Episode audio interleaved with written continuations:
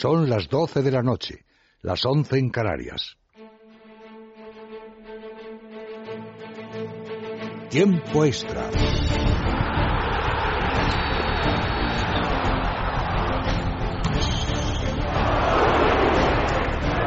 ha ido dentro! ¡No perdemos! ¡No merecemos! ¡No merecemos! Derecha, derecha, rápido. Ojo y señal. Se cierra así, se abre. ¡Gol!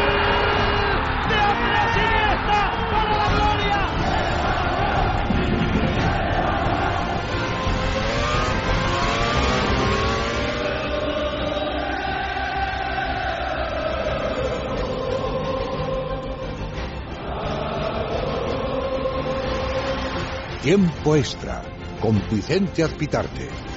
En Es Radio, el mejor deporte.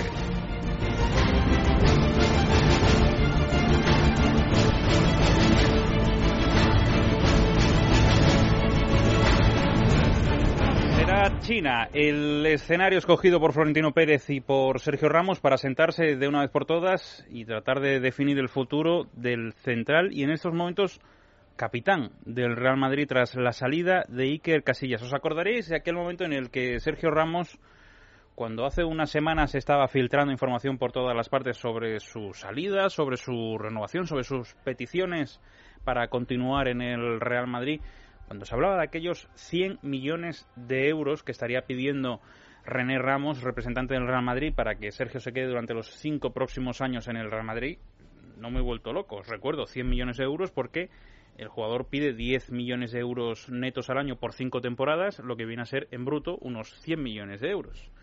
Pues bien, en aquel momento Sergio Ramos llama al Real Madrid y dice, me quiero reunir con Florentino Pérez en el Santiago Bernabéu. Y el Real Madrid dice, ni con Florentino ni en el Santiago Bernabéu. Va a ser con José Ángel Sánchez y en Valdebebas. Se reúnen tanto Sergio Ramos como José Ángel Sánchez. El Real Madrid le ofrece un dinero para renovar eh, por el conjunto blanco, está ganando unos 6 millones de euros, le ofrecen 7 millones y medio aproximadamente y Sergio Ramos rechaza esa, esa oferta y el Real Madrid dice, muy bien, pues eh, lanzamos el órdago, si te quieres ir, te vas, traemos una oferta y te vas. Y entonces Sergio Ramos empieza a recular. Al día siguiente se produce una llamada de teléfono entre Florentino Pérez y Sergio Ramos. Y Florentino le dice aquello de Sergio, vete tranquilo de vacaciones, y a la vuelta hablamos. Pues bien, la vuelta ya está aquí. Florentino Pérez no se ha marchado a Australia. Algunos decían que el Real Madrid se iba a Australia por los negocios de ACS en Australia y nos preguntábamos qué tiene que ver la Roma y el Manchester City también con Australia, qué negocios tienen en Australia estos dos equipos, porque también están en Australia. Evidentemente ninguno. El Real Madrid, junto a la Roma y el Manchester City, están allí porque se ha organizado esta Champions Cup allí, como lo está como se está organizando también en Estados Unidos. Es un mercado emergente a nivel futbolístico y les interesa a los grandes clubes ir a colonizar aquello, pero no era una cuestión de ACS, una cuestión privada de la Roma o del Manchester City. De hecho, es que Florentino Pérez ni siquiera va a pisar a Australia, ni siquiera va a llegar a estar en Melbourne con el equipo. ¿Por qué? Porque se va a China y allí es donde se va a sentar con Sergio Ramos. Probablemente los 7 millones y medio que ha rechazado Sergio Ramos para renovar hagan que Florentino Pérez llegue a China con una oferta bajo el brazo, una oferta de 8 millones, incluso poder llegar a los 8 millones y medio. Esa va a ser la oferta que le va a hacer Florentino Pérez a Sergio Ramos, después además de la buena fe de Sergio Ramos en las últimas semanas, diciéndole a su entorno, oye, vamos a dejar de hacer comentarios en público, vamos a dejar de presionar al Real Madrid desde ciertos medios de comunicación, y yo creo que eso se está viendo eh, con muy buenos ojos desde la planta noble del Santiago Bernabéu y Florentino Pérez va a llegar con esa oferta de renovación al alza con respecto a la última oferta que le hizo José Ángel Sánchez en Valdebebas. Eso va a ser a partir del viernes sábado cuando se reúnan equipo y presidente en China para seguir esta gira de preparación. Gira que está dando mucho que hablar en torno a un jugador, a la gran estrella hasta este año del Real Madrid. Veremos si sigue siendo la gran estrella o no durante los próximos años. Nadie duda del nivel de Cristiano Ronaldo, nadie duda de la calidad de Cristiano Ronaldo, pero sí que es cierto que eh, en este momento da la sensación de que Cristiano Ronaldo no pasa por el momento de mayor comodidad en el Real Madrid. Y es lógico. Llega un momento en el cual Cristiano tiene que empezar a adaptarse al futuro inmediato. Y ese futuro pasa por dejar la banda izquierda, pasa por acomodarse a la delantera. Lo lleva diciendo unos cuantos años Amancio en Fútbol es Radio. Aquellos que escucháis habitualmente la emisora, eh, estaréis al tanto de esas opiniones de Amancio, todo un mito del madridismo, diciendo que Cristiano Ronaldo tiene que irse ya a la delantera, que no está para, para marcharse de mucha gente en la banda y que por lo tanto con ese olfato de gol, con esa capacidad de devorar eh, a defensas contrarias, lo que tiene que hacer es vivir en el área. Y claro, Rafa Benítez ha llegado con la firme intención de colocar a Gareth Bale en la izquierda y colocar a Cristiano Ronaldo de 9. El pasado lunes, con Juanma Rodríguez y con, Juanma, y con Jaime Ugarte, analizábamos el encuentro del pasado sábado en Melbourne entre el Real Madrid y la Roma. Y daba la sensación de que Rafa Benítez le había dicho a Cristiano y a Gareth, oye, vamos a jugar el, el primer partido de pretemporada como vosotros también queráis y a partir de ahí ya vemos. Es verdad que Gareth Bale estuvo muy suelto en la media punta, pero Cristiano Ronaldo no se le vio nada cómodo en la izquierda, donde él quiere seguir habitando. Pero sin embargo, ya veréis, y os lo digo ya, que el próximo viernes a las 12 frente al Manchester City, Gareth Bale va a estar en la izquierda y Cristiano Ronaldo en la delantera. Y a partir de ahí seguirá tomando decisiones Rafa Benítez. A Cristiano no se le está viendo cómodo los entrenamientos, porque encima anda algo molesto, conversaciones entre Rafa Benítez y Gareth Bale antes de empezar la pretemporada, no quiere marcharse a la punta y habitar en el área dejando a Benzema incluso en el banquillo en muchas ocasiones, él quiere tener a Benzema al lado y por lo tanto pues tiene que acostumbrarse a que llega un entrenador y manda cosa que quizás no ha pasado en los últimos años en el Real Madrid. Real Madrid ha ganado mucho con Carlo Ancelotti, pero no podemos decir de Carlo Ancelotti que haya tenido una mano dura, porque entre otras cosas ha venido a esta emisora, ha venido a este estudio el entrenador del Real Madrid, Carlo Ancelotti, y ha reconocido que con una mano floja han ganado todo lo que han ganado. Y ahora ha llegado Rafa Benítez, que está obsesionado por la estrategia, obsesionado con el trabajo, y parece que hay algunos jugadores que no terminan de estar del todo cómodos. Pero evidentemente todo esto se va a ir limando en las próximas, en las próximas semanas. Esto en cuanto al Real Madrid. Fútbol Club Barcelona está en Los Ángeles. Eh, la pasada madrugada jugaba frente a Los Ángeles Galaxy, el equipo de Stephen Gerrard. Y el conjunto de Luis Enrique fue capaz de vencer en el primer partido de temporada con goles de Luis Suárez y de Sergi Roberto. Así que primer partido de pretemporada para el conjunto blaugrana que no tiene incorporaciones hasta el 1 de enero y que vamos a ver si tiene salidas o no. Anoche Luis Enrique tras el encuentro en rueda de prensa algo desafiante le dejaba claro tanto a Adriano como a Pedro que si se quieren marchar del Fútbol Club Barcelona que tiene que ser con la cláusula por delante. ¿Y por qué dice esto Luis Enrique? Porque ya no es solo un mensaje de la directiva es que el propio entrenador tiene que empezar a dejar las cosas claras dentro del vestuario porque no se le puede escapar nadie más del vestuario. El Fútbol Club Barcelona está bajo mínimos en cuanto a calidad en la plantilla, por lo menos en cuanto a recursos para Luis Enrique, porque son ya muchos los meses en los que el Fútbol Club Barcelona lleva sin fichar a nadie, sin poder incorporar nadie a nadie más para el vestuario de Luis Enrique, Sabia Nueva, que no llegará hasta el próximo 1 de enero ya hubiera sido un grave problema que se hubiera marchado Dani Alves y por ello el Fútbol Club Barcelona hizo el esfuerzo económico. Lo sabía perfectamente Dani Alves, que era el momento de presionar, porque este verano y los últimos meses son los jugadores del Fútbol Club Barcelona los que tienen la sartén por el mango. Si el Barça no puede fichar, si quedamos los que quedamos, podemos pedir lo que queramos en nuestras renovaciones. Y ayer tuvo que plantarse en rueda de prensa a Luis Enrique y decir, Adriano, Pedro, si queréis marcharos, poniendo la tela por delante. Si no, no hay, no hay vía de negociación abierta entre clubes para que se marchen más jugadores que aquellos con los que no cuento.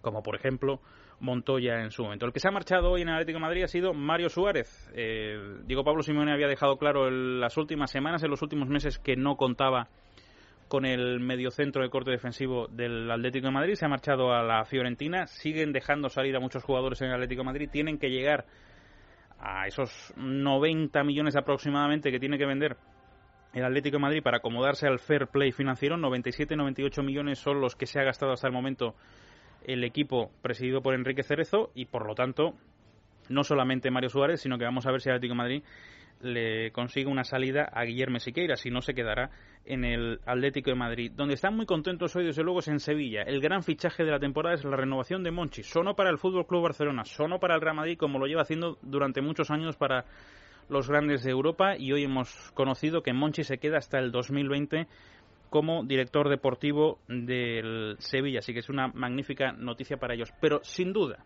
La mejor noticia hoy en el mundo del fútbol y del deporte español es que por fin hemos conocido que el próximo lunes, cuando se cumplan 59 días de la final de Copa del Rey entre Athletic Club de Bilbao y Fútbol Club Barcelona, cuando se cumplan 59 días después de la pitada colosal al himno en el Camp Nou, se va a reunir la Comisión Antiviolencia para tratar este asunto se produjo la pitada al himno, a los dos días se reunió la Comisión Antiviolencia con los secretarios de Estado para el Deporte y, también el secretario de Estado de Seguridad y dijeron les damos cinco días a los clubes para que nos manden la información que consideren. Les daban cinco días, se les olvidó poner el nueve detrás. 59 días después se reúne la Comisión Antiviolencia y veremos qué dictamina desde luego vamos a estar muy pendientes, ¿eh? porque será porque no hemos hablado de esto durante estas semanas, meses, porque son 59 días. Bueno, pues sí, el lunes ocurrirá eso. Todo esto respecto al fútbol. Hoy en el Tour de Francia, caída de Alberto Contador. Dos minutos más le ha metido eh, Froome, así que Alberto Contador empieza a despedirse de este Tour de Francia en el que quizás solo Valverde nos queda como único gran exponente español. Chris Froome sigue adelante y vamos a ver qué ocurre también con Nairo Quintana, que parece que es el otro gran favorito, por lo menos en un equipo español. Luego nos traerá toda esta información Dani Ortín. Son las 12 y 11 minutos de la noche, una hora menos en Canarias. Tiempo de deporte, es radio. ¿Te quedas con nosotros?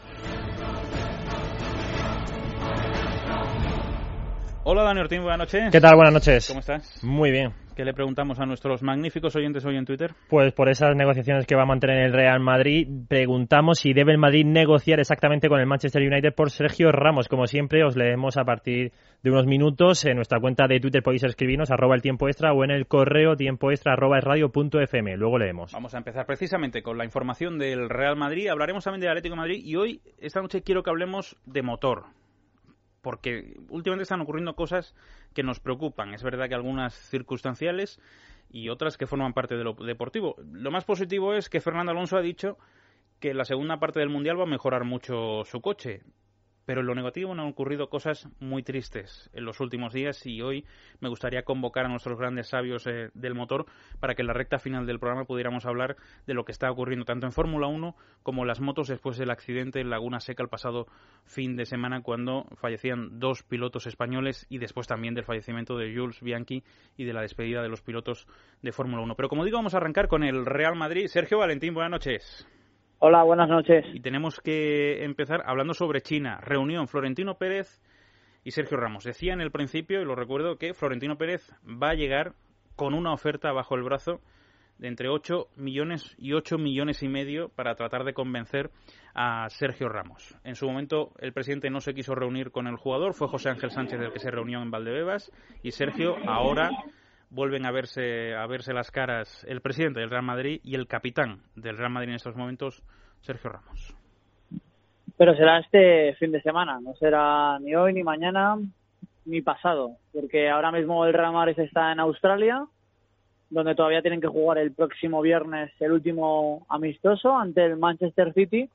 Aquí en Australia no, no está Florentino Pérez, que se va a perder esa primera parte, pero sí tiene previsto viajar este fin de semana a China donde, bueno, al margen de estar con el grupo, ¿no? Como es habitual, eh, de estar en actos promocionales, bueno, pues como tú dices, tiene un par de conversaciones pendientes, anotadas en su agenda e importantes, una con Cristiano Ronaldo y otra por la que me preguntas tú, eh, con Sergio Ramos, y como tú dices, con una oferta bajo el brazo, que veremos si satisface a Sergio Ramos, porque es verdad que en las últimas semanas ya, ¿no? Porque el último día que se vieron fue el 11 de julio, eh, pues ha rebajado la tensión, pero ha sido simplemente porque uno está en España y el otro está en Australia. Y no ha habido contacto entre ambas partes, pero la realidad es que siguen igual de distantes que la última vez que se dieron ese abrazo en Valdeevas y del cual solo hubo una imagen, no vídeo, y eso enfadó bastante a Florentino Pérez porque hubiera querido que se hubiera publicado ¿no? esas imágenes de un abrazo que hubiera significado más ¿no? de, de lo que se está diciendo ahora mismo la prensa de que se llevan fatal Sergio Ramos y Florentino. No es que se lleven fatal, pero sí es verdad que las posturas están muy distantes y si nos atendemos a la parte de Sergio Ramos, esa oferta de 8 millones y medio quizá no la acepte Sergio Ramos. Digo lo de quizá porque es lo que piensan ahora, aunque se sentarán, hablarán y veremos en qué queda la cosa porque el Real Madrid lo que pretende es cerrar este asunto, que la, Luis Vangal deje de hablar de Sergio Ramos, que ellos puedan hablar de David De Gea, que es lo que interesa al Real Madrid, y por lo tanto no vender a Sergio Ramos, porque lo tienen clarísimo. Ni por 100 millones le querrían vender, no solo por su peso en el terreno de juego, sino por el peso que tiene en el vestuario. Ahora mismo le consideran, y es así, eso lo digo yo, es así, es el alma de ese vestuario, es el pegamento, es el que levanta la cabeza cuando las cosas van mal dadas, así que es un jugador muy importante, así que veremos si hay un esfuerzo y si llegan a un acuerdo, pero esa es una de las dos reuniones que tiene prevista Florentino Pérez. Bueno, esa reunión se producirá entre Guangzhou, donde el Real Madrid tendrá que enfrentarse al Inter de Milán el próximo lunes a las 12 de la tarde, o en Shanghai, porque el próximo jueves 30 de julio el Real Madrid se enfrentará al Milán a las 2. Entre esas dos ciudades, eh, Florentino Pérez se sentará con Sergio Ramos y con Cristiano Ronaldo, ¿no? Sí, lo de Cristiano va a ser más corto, creo yo, y más sencillo. Pero como en los últimos días yo he leído y he escuchado, y esto evidentemente la llegada a Ronaldo, que Cristiano estaba molesto porque había perdido peso en el equipo, porque Gareth Bale iba a jugar en el centro del campo y se estaba diciendo, bueno, pues que Ronaldo estaba molesto porque estaban dando más galones a Bale y a Ronaldo se los estaban quitando. Bueno, eh, Cristiano, eh, según me ha hecho su entorno, está confuso por, por esta información, ¿no? Porque parece que le están intentando empujar a un enfado que no tiene con Rafa Benítez Ahora mismo es un entrenador con el que se está conociendo, con el que está habiendo ensayos que no pasan de eso, que solo ha habido un partido, que solo ha habido unos cuantos entrenamientos que no llegan en días ni casi a, contarse con los, dedos, con los dedos de las dos manos.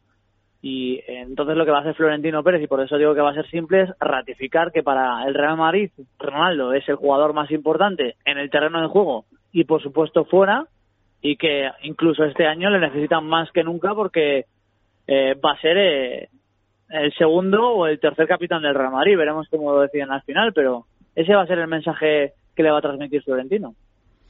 Bueno, todo esto con respecto al Real Madrid. Seguiremos informando tanto en Libertad Digital como en NES Radio. Gracias, Sergio. Hasta mañana. Hasta mañana. Vamos a hablar también del Atlético de Madrid. Ayer os contábamos la llegada de Jackson Martínez, que por cierto será presentado el próximo domingo a las ocho y media en el Estadio Vicente Calderón, si no me corrige David Vinuesa, y hoy hemos conocido la marcha de, mm, de Mario Suárez. Vamos a ver cuándo se oficializa también el fichaje de, de Felipe Luis. Hola David Vinuesa, buenas noches. Hola Vicente, ¿qué tal? Muy buenas noches. Es a las 8 en punto esa presentación de Jackson Martínez. Una hora un poco, bueno, hora y día un poco extraño porque el Atlético de Madrid va a intentar que como pasó con Radamel Falcao, David Villa o Mario Mandzukic, el estadio tenga una buena entrada y entiende que el domingo a las 8 de la tarde va a hacer menos calor que ponerlo eh, a otra hora, como se suele hacer habitualmente en el Atlético, lunes, martes a mediodía. Entienden que a las 8 de la tarde va a tener mejor entrada. Hablabas de Mario Suárez, ya forma parte de la Fiorentina, se ha despedido con una carta. Y bueno, hay novedades en el Atlético de Madrid porque hablábamos ayer de que superaba los 100 millones en fichajes sigue sumando el Atlético porque ha hecho oficial hace muy poquito tiempo, seis temporadas, Bernard Mensah, centrocampista ganés, eh, ofensivo de 20 años, viene del Vitoria de Guimaraes, se ha adelantado a equipos como el Manchester United y por lo que podemos adelantar en Libertad Digital, la cifra llega prácticamente a los 10 millones de euros eh, por un jugador que promete muchísimo. Se le va a ceder al Getafe en esta primera temporada de las seis que ha firmado pero es otro nuevo fichaje del Atlético de Madrid y casi llega a los 10 millones una apuesta importante porque tiene solo 20 años y prácticamente no le conocía a nadie y viene de una liga portuguesa, no viene del Oporto ni del Benfica, viene del Vitoria de Guimaraes. Bueno, pero atiéndeme, el chino ha llegado con ganas, ¿eh? Porque es que ya van más de 110 millones de euros gastados. Sí, sí, viene con, con mucha intensidad, ¿no? Como diría el, el Cholo Simeone, porque Felipe está a punto de firmar después de ese Erasmus que ha tenido con el Chelsea de un año en, Londres. Ha tenido reunión con Caminero en un hotel esta mañana, ha pasado incluso por el Vicente Calderón. Se espera ya que este fin de semana esté con sus compañeros. Y bueno, el Atlético de Madrid sigue firmando jugadores y también esperando que salgan, porque Cebolla Rodríguez está a punto de marchar independiente y Felipe Miñambres, el director deportivo del Rayo, ha reconocido negociaciones por Raúl Jiménez y Lucas que parece que tiene más opciones Raúl Jiménez, pero ojo al fair play porque también podemos adelantar en Libertad Digital que Siqueira se planta y no quiere abandonar el Atlético y quiere pelear por un puesto en ese flanco izquierdo. Bueno, pues estaremos pendientes mañana. Nuevo fichaje del Atlético de Madrid, Mensa, eh, ganés, centrocampista, eh, que llega al Atlético de Madrid, aunque será cedido casi con total probabilidad al Getafe, como cuenta David Vinosa. Gracias, hasta mañana, David. Un abrazo hasta. Y me quiero marchar hasta Sevilla, porque Eh, desde luego es una magnífica noticia. Es el gran fichaje del verano. Fijaros si llevan años haciendo buenos fichajes en Sevilla y que después venden a un precio, desde luego, prohibitivo. Pero el gran fichaje es la renovación de Monchi hasta 2020. Monse García, buenas noches. Muy buenas noches. Bueno, a pesar del calor que debe hacer en Sevilla a esta hora, un 22 de julio, casi 23 o 23 ya, eh, supongo que habrá mucha alegría en la afición sevillista pensando que Monchi se queda otros cinco años más dirigiendo la nave deportiva del Sevilla. Exactamente, tenía en un principio contrato hasta 2017, pero llevaban varios meses negociando y finalmente, bueno, pues se ha conocido que será ampliado ese contrato en tres años hasta 2020. El Sevilla asegura con esto tener la tranquilidad y que se va a hacer un buen trabajo por parte de la dirección deportiva, eh, como viene haciendo hasta ahora y que le ha permitido tener tanto, tantos éxitos. Yo creo que eh, por otro lado, también queda zanjado ese tema sobre Monchi que, que parecía sonar para muchos equipos. Finalmente él ha declarado y él ha dicho que que hoy es, él es muy feliz y que no mm, sigue donde tiene que estar y que, y que no se ve en otro club que no sea el Sevilla. Si tiene que abandonarlo sería para estar en la grada como un aficionado más. Y yo creo que, que bueno que él afronta eh, con ganas este nuevo reto, estos cinco años que le quedan por delante, para seguir haciendo lo que ha hecho hasta ahora, conseguir buenos fichajes, eh, comprando barato, vendiendo más caro y, y reforzando una plantilla con, con éxitos. Y yo creo que el apoyo de la directiva, el apoyo de la afición que bueno, que él reconoce también hasta con cierta eh, gracia, pues que, eh, que le agradecen mucho su trabajo, pero que a la vez, pues, que le están pidiendo que, que, bueno, que no se, que se, duerma y que le traiga de una vez un delantero de garantía. O sea que, bueno. Dime una cosa, Monse, ya que estoy allí en Sevilla. Eh, año de Champions, ¿está la, la afición ilusionada a pesar de la salida de Vaca con los fichajes que ha realizado el conjunto? Pues lo cierto es que sí, está gustando mucho cómo está reconstruyendo la plantilla, sobre todo yo creo que viendo la estabilidad que ha dado una Emery en los últimos años en lo deportivo y, y, yo creo que los fichajes que están haciendo han acertado, se han ido pesos pesados, pero los que han venido han sabido recomponer el equipo, han sabido dar su mejor imagen y bueno, yo creo que, que los que están llegando lo están haciendo bastante bien y yo creo que bueno que tienen que, que, aún adaptarse pero la verdad es que están muy ilusionada con una plantilla que a pesar de ser bueno no tener un presupuesto excesivamente elevado pues yo creo que es competitiva y con garantías para hacer un buen papel en la Champions Monse García, te mando el más grande de los abrazos y un beso, muy, fuerte. Cuídate. Enseguida continuamos, solo 30 segundos y nos metemos eh, de lleno en lo que ha ocurrido tristemente en la última semana en el motor y pensamos en la ilusión que genera también esas últimas palabras de Fernando Alonso de cara a la segunda parte de la temporada. Doctor, ¿por qué es importante dormir las horas adecuadas? Está demostrado que dormir y descansar las horas necesarias nos ayuda a reforzar la memoria, mejorar el estado de ánimo e incluso evitar algunas enfermedades. Sin embargo, son muchos los motivos que impiden nuestro descanso, como el estrés o la ansiedad, haciendo que disminuya cada día nuestra energía y nuestra calidad de vida. ¿Nos ayudaría Dormax a descansar? Sin duda, Dormax es un producto natural que gracias a la acción de sus activos, como la melatonina o los extractos relajantes, nos ayuda no solo a dormir, sino a descansar las horas que necesitamos sin despertarnos. Dormax, complemento alimenticio único y eficaz que nos ayuda en nuestro descanso. De Laboratorios Acta escuchar los sonidos de la naturaleza y tomar el aperitivo con la familia.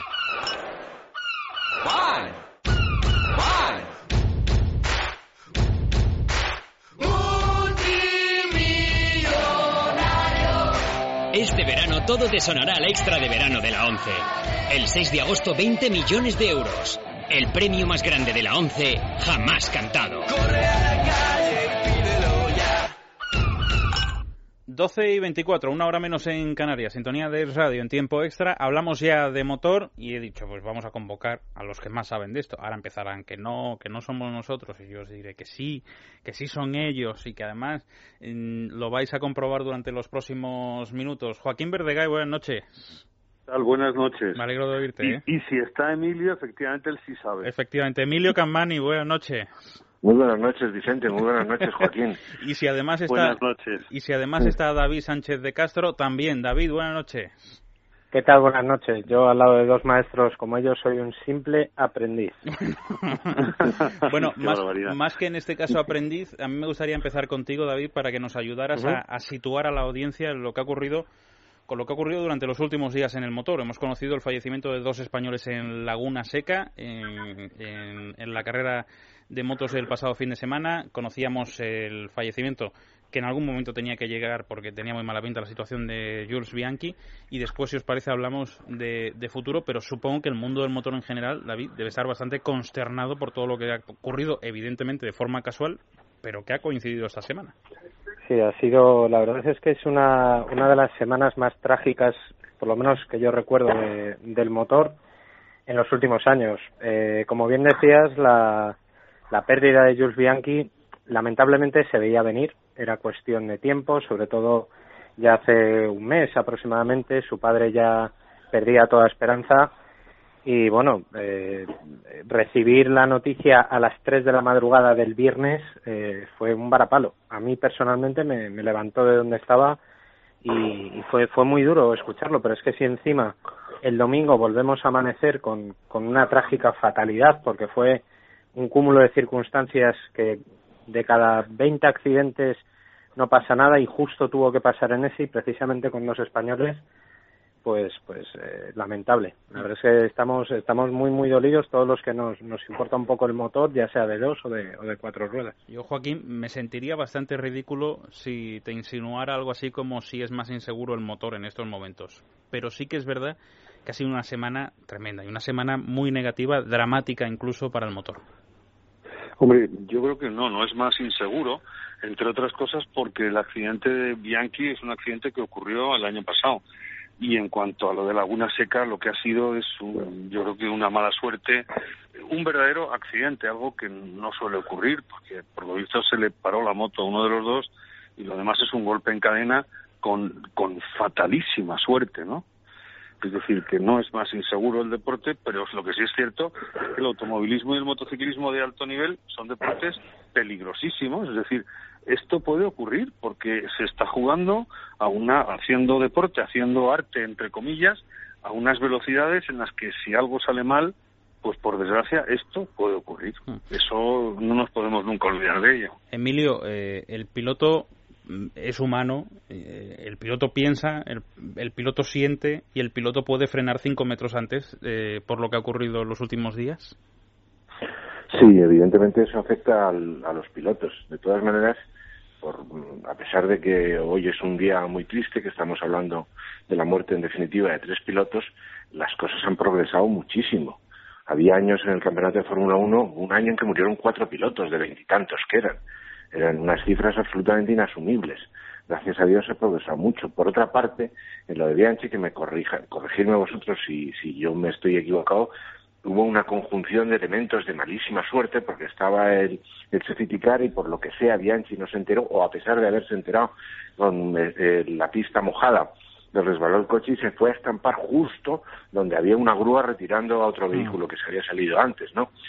Bueno, y por, por desgracia, perdóname Emilio, a mí me fastidia tener que decir lo que voy a decir, pero es que lo que no se puede es dar la espalda a la realidad.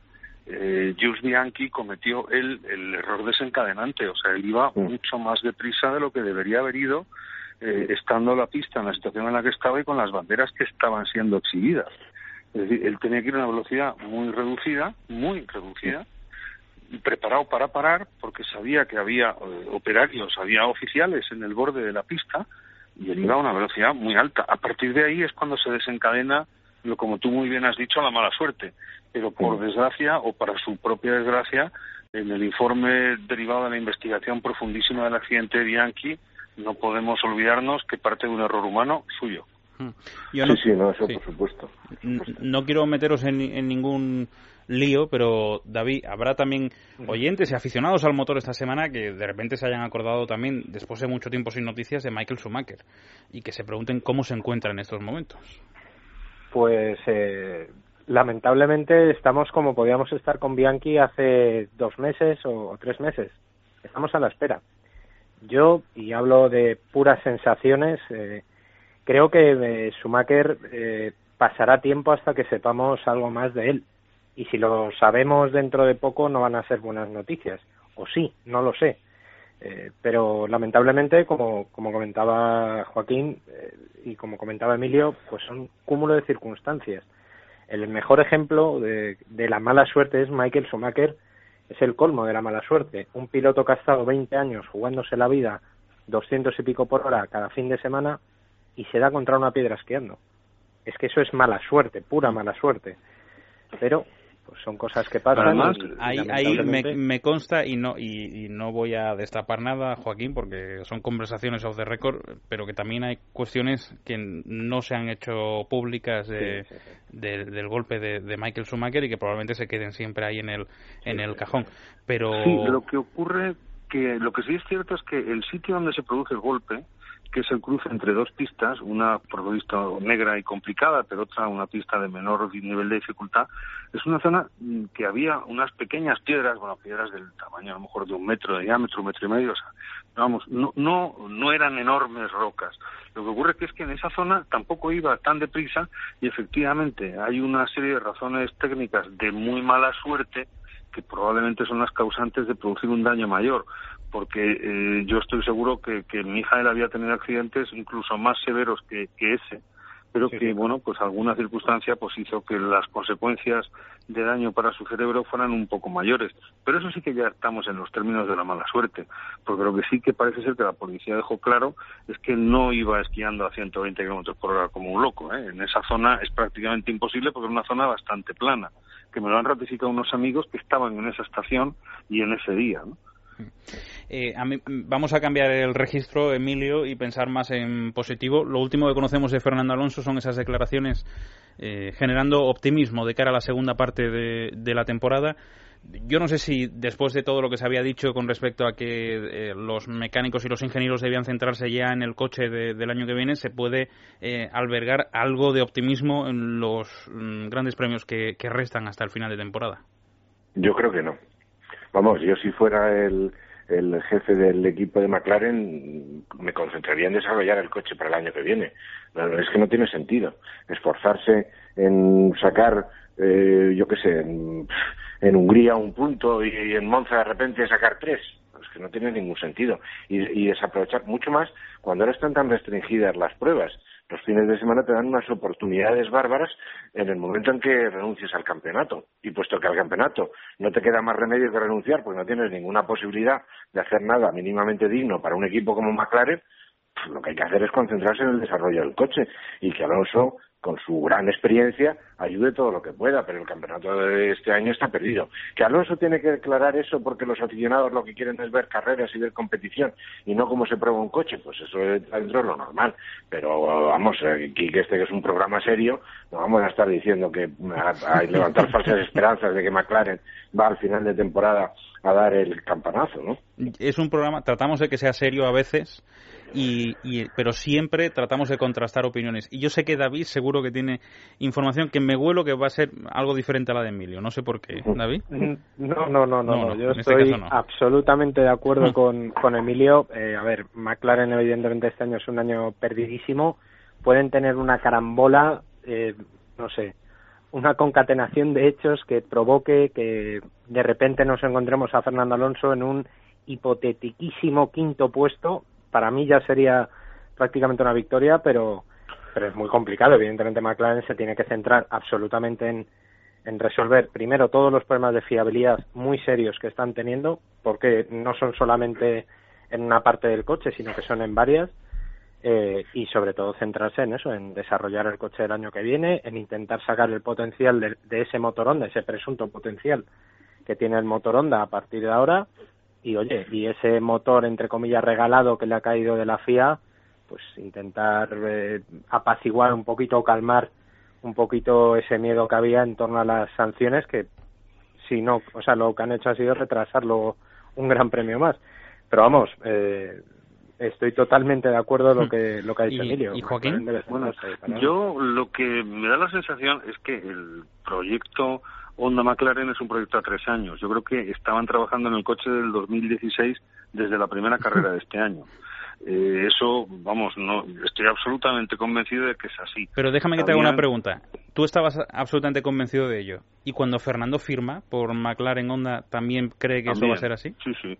Lo que ocurre que, vamos a ver, lo que ocurre es que eh, el hecho de que estén trabajando para estar en la cabeza o ganando el año 2016 y ganar el 2017 o repetir, lo que no quita es que ha sido altamente decepcionante mm, o más decepcionante de lo que ellos pensaban los resultados del motor en lo que va de temporada. Pero es que hay una cosa que también tenemos que estar de acuerdo todos. Eh, lo que no funcione en Spa probablemente ya no funcione tampoco el año que viene. Eh, eso es para mí el, el deadline que tiene en este momento el equipo McLaren y el motor Honda, sobre todo. Es evidente que como no hay posibilidades de hacer pruebas que es una estupidez soberana, pero así están las cosas. Evidentemente hay que hacer las pruebas en público y usando las carreras para ello, lo cual es tristísimo porque ves cómo se arrastra un equipo que si hubiera podido gastarse, pues a lo mejor no te digo más de 8 o 9 millones de euros, que en el fondo, dentro del presupuesto global de un equipo de Fórmula 1, esos son nada, eh, pinas, de borrar. ¿eh? Si hubieran podido gastarse eso en pruebas privadas, seguramente el coche estaría muchísimo más arriba. Pero como no es, pues Ahora sí te digo, lo que no ocurra, lo que no se consiga hacer, que, el motor corra y que el coche corra eh, en Spa, empezamos a tener muy poco tiempo para que el año que viene el coche sea puntero. ¿eh? Bueno, de cualquier forma, este fin de semana, Emilio, Hungaroring en Hungría, o Hungaroring, ¿no? En, en, en, Hungría y yo no sé si has perdido también la esperanza después del magnífico inicio de temporada de Vettel y de Ferrari, si también has dicho esto ya mm, solamente huele a estrella. Mira, solo te digo una cosa. En Movistar tienen la buena costumbre de los fines de semana repetir carreras de temporadas anteriores. En Movistar tienen magníficas costumbres. Sí, pues bien, me divierten más ver esas carreras que la que va a ocurrir el domingo. He descubierto eso, me lo paso mucho mejor eh, las, madrugadas del viernes y del sábado viendo lo que ocurrió en la temporada del 93 o del 96 que no lo que la carrera del domingo. Llega un momento, es que además una de las cosas que me pasa es que la carrera se sigue en el monitor de tiempos. Es, un, es una carrera entre ordenadores y estamos jugando todos a ver si el ordenador de McLaren se equivoca, como se equivocó en, en Mónaco con, con Hamilton, y se le da un poco de emoción al asunto. Si el ordenador no se equivoca, que es muy raro que se equivoque, pues prácticamente en cuanto llevan 10 vueltas ya sabes lo que va a pasar. David, ¿las claves para ti de este fin de semana? Pues eh, no sé. a, pesar, de lo que ha dicho Emilio. la clave yo creo que puede estar eh, puede estar todavía en la pelea entre Rosberg y Hamilton. Eh, a mí Rosberg me está sorprendiendo mucho, sobre todo en esta última parte de, esta mitad de temporada y espero ver pelea entre los dos, por lo menos entre los dos, y eso que este es un circuito que se le da especialmente bien a, a Hamilton. Pero vamos, por lo demás, por detrás vamos a ver si Williams eh, ha dado ese salto de calidad que parece que dio en las últimas carreras. Puede pelearle ese segundo puesto a, a Ferrari y poco más. Tengo esperanzas para ver a, Carlos Sainz. Eso es. Creo, creo sinceramente que puede hacer una muy buena actuación en, en este circuito. Además es un circuito que le gusta. Y bueno, vamos a ver qué puede hacer Roberto Meri eh, con ese, con todo mi cariño para Manor y más en estos días con ese hierro que tiene, que tiene entre manos. Eso es, Joaquín, tú que eres un tío que sabe vender muy bien la moto, cierra todo esto diciendo que Carlos Sainz va a, ser, va a hacer podio. Pues mira, yo estuve con Carlos Sainz el lunes y no me dijo que fuera a hacer podio, pues no creo que lo supiera. lo que sí me gustaría matizar de lo de antes y para concluir era que, que yo sí creo que McLaren todavía puede darnos alguna alegría en lo que queda de temporada. Pero alegría es que podamos ver que la evolución del coche se consolida. Eh, yo creo que alegría sería lo mismo ver hacer un quinto peleón que un tercero de chiripa, que un lo que sea. Pero yo creo, tengo verdadera confianza, esa no la he perdido. Y para Hungría, hombre, es un circuito mm, lento, es un circuito no muy largo, vamos, más bien cortito, y que fue donde Fernando Alonso ganó su primera carrera. Pues a lo mejor, ¿por qué no? A lo mejor podemos saber que, que el McLaren se acerca un poco, porque lo que sí es verdad es que eh, los coches se acercan a Mercedes en función de lo que Mercedes les deja acercarse porque cuando ganó el Ferrari faltó decir que se besen. Vamos, yo de hecho lo dije. eh, Joaquín Verdegay, no, no, te voy a besar, pero sí te voy a mandar un abrazo muy fuerte. ¿eh? otro muy fuerte. Gracias, Joaquín. Emilio Cammani, otro abrazo para ti también fortísimo. Un abrazo para ti y para todos. Y por supuesto también para David Sánchez, Sánchez de Castro. Eh, cuídate mucho y un saludo. Abrazos para todos. Enseguida continuamos porque tenemos que hablar un poquito de, sexo, que tenemos por aquí a Frank Red y os contamos lo que está por venir las próximas horas en Es Radio.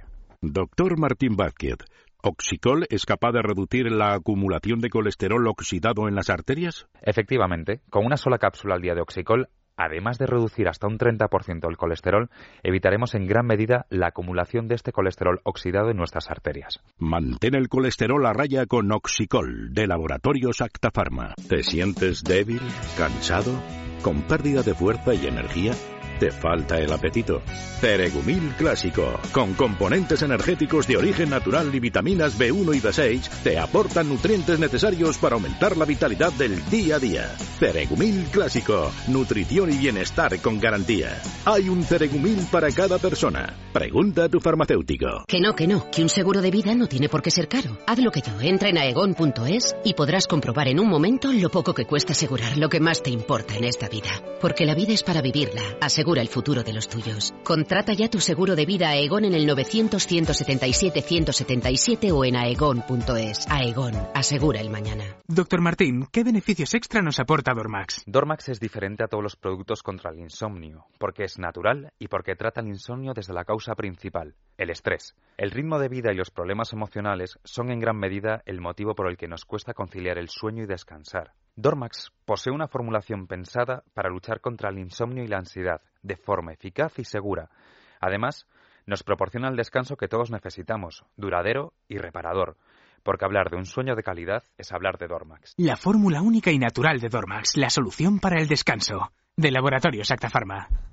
Que toméis Artifin, que os lo estoy diciendo, dejaros de tonterías. Venga, vamos a recuperar el cartílago. ¿Qué hay que hacer? Tomar Artifin porque es lo mejor, te lo regenera totalmente, sin problemas. ¿Qué ves que pierde propiedades? Pues Artifin para el cuerpo y, y verás qué bien, porque te va a ayudar pues a lo que te digo, a prevenir esa degeneración del cartílago, a que se vaya el dolor por completo y a que la inflamación de tus articulaciones desaparezca, porque es un producto de laboratorios Mundo Natural que lo vas a encontrar aquí o en la China, porque se vende en farmacias herbolarios y para farmacia mundonatural.es. Mundo Natural. Hola, Fran Garral, ¿qué tal? Buenas noches. Buenas noches, ¿cómo estamos, chicos? Tenemos eh, sexo con Eva Guillamón en unos eh, minutos. ¿De qué vais a hablar hoy? Pues hoy vamos a hablar de infidelidad. ¿Infidelidad? Infidelidad. Vamos a empezar hablando en Madrid un poquito y luego ya nos dejamos llevar por todo el mundo. ¿Por qué miras a Dani Ortega? No, me ha mirado él primero. Cuando he hecho infidelidad se le ha hoy erizado el pelo. porque cae enfrente, pero vamos. Nada, se te ha erizado el pelo cuando hemos hablado de infidelidad. Estoy ya cansado esto de infidelidad y que me miren a la cara. Bueno, no sé, yo es la primera vez que... mentiras, todo, todo lo malo va conmigo. No, no, no. Lo decía por lo contrario, porque como ah. tú eres un ejemplo de fidelidad... ahí está, ahí está. Y por la fidelidad que tienen los oyentes al escucharte a ti, y por lo fiel que tú eres con tus parejas. Claro, claro. Iba por con mis parejas, ¿no? Con todas. con todas tus diferentes parejas. Además de toda la vida, ¿eh? De toda la vida, ¿no? De toda, la, vida. Se le ve ya en la cara un poco. Sí, sí, sí, sí, sí. Yo Fiel hasta la médula. Se, se, te ve, se te ve, se te respira. sí. Bueno, ¿y cómo vas a tratar el tema? Pues vamos a tratar el tema con mucha delicadeza. ¿Ah, ¿Sí? ¿Puede haber delicadeza? Sí, tiene pinta. Tiene, una pinta de que somos Pero precisamente me podías haber dicho, lo vamos a tratar con mucha pasión, porque yo creo que es algo que, que, debe haber en una infidelidad a por botones. Pero tú imagínate, si no está llanta, y estamos Eva y yo solos, bueno, bueno, bueno. La delicadeza ¿Quién aporta la delicadeza? Eso es, verdad, Yo creo que Daniel Tin debería quedarse hoy. Sí, sí, sí. Aportar delicadeza. Ah, pues sobre todo eso. Yo me quedo con la parte de la pasión, me gusta más. ¿Te gusta la parte de la pasión? Claro, es que ya, que lo haces... Entonces tú ya conocerás el famosísimo Siri 2 de Lelo. Bueno, hombre, hombre. ¿Y quién no? Siri 2 de pasión, Siri 2. Si te gusta la música ¿Siri? y te gusta la pasión, Siri seguro que, que lo conoces. Pero ¿cómo actúa el Siri 2? El Siri 2 actúa mediante sonido de tu voz. Ah, pues ese es el que yo iba a poner la voz, ¿no? A la oyente que quiera, ¿no? tú, tú, de repente, a ti te gusta tener un orgasmo escuchando la voz de tu locutor favorito, entonces la grabas y tú programas el Siri 2 y, mientras estás Y aparece Federico, no, no. Bueno, no, vamos a quedarnos en esta mesa de momento. vamos a tener unos orgasmos primero así entre colegas entre colegas. Bueno, y con música también para los que sean más exquisitos. Claro que sí. Y, bueno, no tiene por qué ser siempre con la voz. Claro. Y coges tu canción favorita. Al ritmo. Tú le puedes poner una playlist y de repente, o sea, el rollo este vibrador que hacen. Y va sonando música también. Claro, tú a la música que pongas, eso se mueve al ritmo que tú pongas. O sea, es un punto, no me digas que no. Esto, bueno, totalmente. Eh, ideal, ideal para parejas infieles. Bueno, para infieles, para fieles, para juguetones y juguetonas. ¿Y cómo se consigue? Comprándolo, pero además... El Siri 2 lo puedes conseguir comprándolo o puedes... En lelo.com o puedes, por supuesto, enviarnos una fotografía de un lugar donde hayas vivido un momento apasionante y tórrido o, donde, te, gustaría. Eh, ahí Estamos. Parece que somos más de, nos gustaría. que... por si acaso. Y nos lo envías a nuestro correo electrónico sexo arroba es o puedes colgarlo también en nuestro Facebook sexo o en Twitter arroba es sexo radio. Qué bonito. Lo, lee bien, no se lo ha aprendido todavía. ¿Y todo eso ¿Qué va? Si lo he hecho de memoria. No se, se sortea el jueves, Dani, en esa mañana de a Mañana a las once y media. A eso de las once y media. En madrugón. Bueno, bueno. eh, ¿Cuál es el tema del día? El tema del día es no se lo digas a nadie. Pero se lo tendrás que decir a los oyentes. A los oyentes le decimos que no se lo digan a nadie, porque esto de la infidelidad conviene llevarlo en secreto, porque si no, no es infidelidad, es un acuerdo. Y no es lo mismo una pareja abierta que ser infiel a tu pareja, ¿no? Qué bonito. Pero puede ser infiel y contarle que ha sido infiel.